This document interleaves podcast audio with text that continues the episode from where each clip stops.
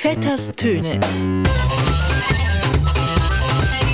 Mit Gabriel Vetter.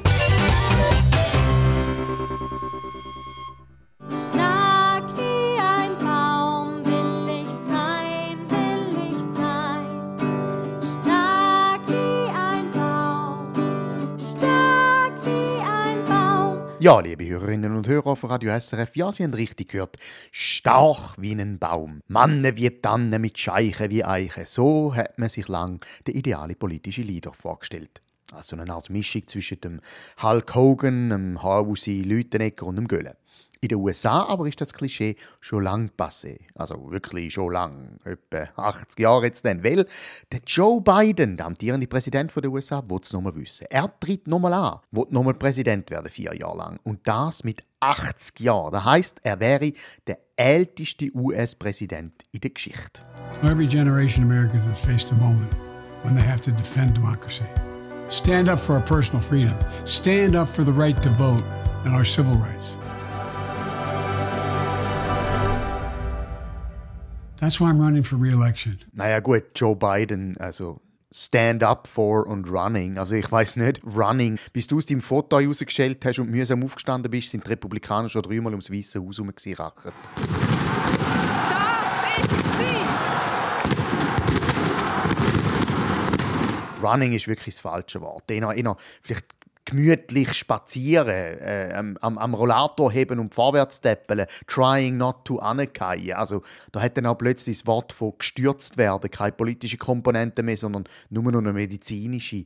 Du hast gehört, der Joe hat wieder einen Sturz gehabt. Der Joe Biden ist etwa so alt wie der Albert Rösti in 100 Jahren. Glauben Sie nicht alles, was Sie jetzt gehört haben. Wobei, es ist ja irgendwie auch noch eine schöne Geste von den USA. Das Weiße Haus so als, als Gnadenhof zu sehen. Es schaffen im Weißen Haus ja so viele Menschen, der Joe Biden nochmal vier Jahre dort im Weißen Haus. Das wäre also nicht eine weitere Amtszeit als Präsident, sondern das ist einfach betreutes Wohnen im Alter. Dieser Ort ist für Menschen, die dem Alltag entfliehen wollen. Menschen, die sonst nirgendwo hingehören. That's why I'm running for re-election. Nein, ich meine natürlich, man, man sollte über niemanden urteilen, nur weil er älter ist als andere. Aber sorry, ein 84-Jähriger, der US-Präsident ist, ist schon ein eine komische Vorstellung. Ich nehme meistens Müni eins. Das politische System in den USA ist vielleicht auch gar keine repräsentative Demokratie, sondern einfach eine direkte Geriatrie. Joe Biden ist so alt, wahrscheinlich lässt er jetzt sogar SRF 1. Das heisst, wenn der Joe Biden mit 84 wirklich noch Präsident ist, heisst es dann auch nicht mehr Staatsbesuch, sondern SRF-Visite. Ich meine, so einen alten Politiker als Präsident, da muss man fast sagen, Politdinosaurier. Ich meine, ist das nicht das Problem, globalpolitisch? Der Albert Rösti sagt, ja. Fossile Energien belasten das Klima und sind schließlich auch nicht unendlich verfügbar. Die graben ja insbesondere in den USA, wo es legal ist, auf privatem Land nach fossilen Dinosaurier. Aber eben, 1. Mai ist am Montag. Am Montag ist es wieder so weit. Wir feiern den internationalen Tag der Arbeit, in dem wir nicht gehen, arbeiten. So, klingt komisch, ist auch so. Das heisst also, wenn niemand mehr arbeiten wird es wenigstens keine Lampen geben mit den Leuten, die auf dem Weg ins Büro sich nerven über die Menschen, die die Straßen blockieren und demonstrieren. Apropos, wie lustig wäre es eigentlich, wenn am 1. Mai der Demonstrationsumzug in Basel und Zürich müsste abgesagt werden, einfach weil gar niemand in die Stadt reingekommen ist, weil die Klimakleber die ganze Straße blockiert haben. Exponenten und Exponentinnen vom Schwarzen Block sind nicht erfreut. Das ist nicht okay. Die Leute müssen arbeiten gehen. Gucken Sie mal, wo der Stau jetzt steht. Das ist wirklich nicht okay.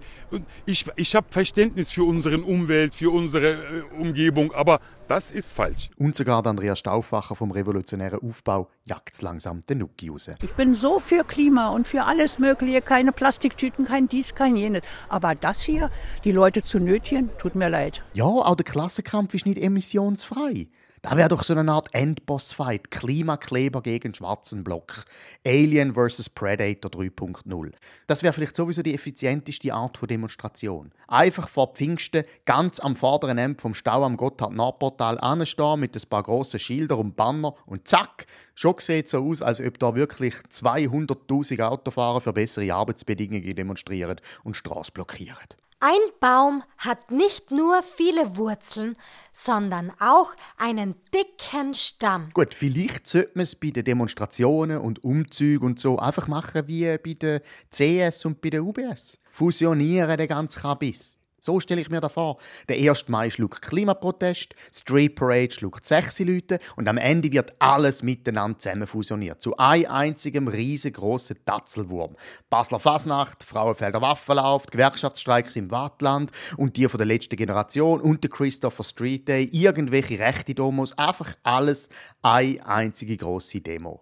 Ja, ich finde ja, am besten fusioniert man auch gerade den Alpaufzug mit dem Alpabzug und führt so beides am gleichen Tag durch. Wir müssen wieder sparen, mehr Effizienz haben, das ist ein Teil. Und sowieso gegen Verkehr demonstrieren ist ja gut und recht, aber sind wir mal ganz ehrlich, am Ende vom Tag, wer bringt denn die ganzen Bäume in den Wald? Wer bringt denn das Wasser auf unsere Pflanzen im Garten? Wer transportiert denn all die, die Blumen auf die Wiesen und Blümli und Bienenli und Hummeln und Käferli? Wer macht das? Der Speditionslastwagen macht das. Natur soll sich mal fragen, wo sie eigentlich wäre ohne den Industriestandort Schweiz. Schließlich müssen all die Umweltschutzmaßnahmen von irgendjemandem bezahlt werden. Und wer zahlt KMUs. Ja, Natur und die Umwelt, die, die, die meinen einfach, es, es käme alles von allein. Dabei, so einen Wald, so einen Baum, so eine, so eine Natur. Irgendjemand zahlt das ja. Und pardon, aber Treli und Hirschli und Eichhörnli im Wald sind es nicht, die das zahlen.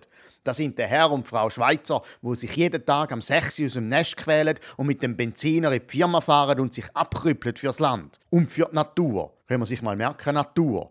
Du bist auch nicht allein auf der Welt. Beiden hin oder her. That's why I'm running for re-election. In dem Sinn, ein guten Miteinander.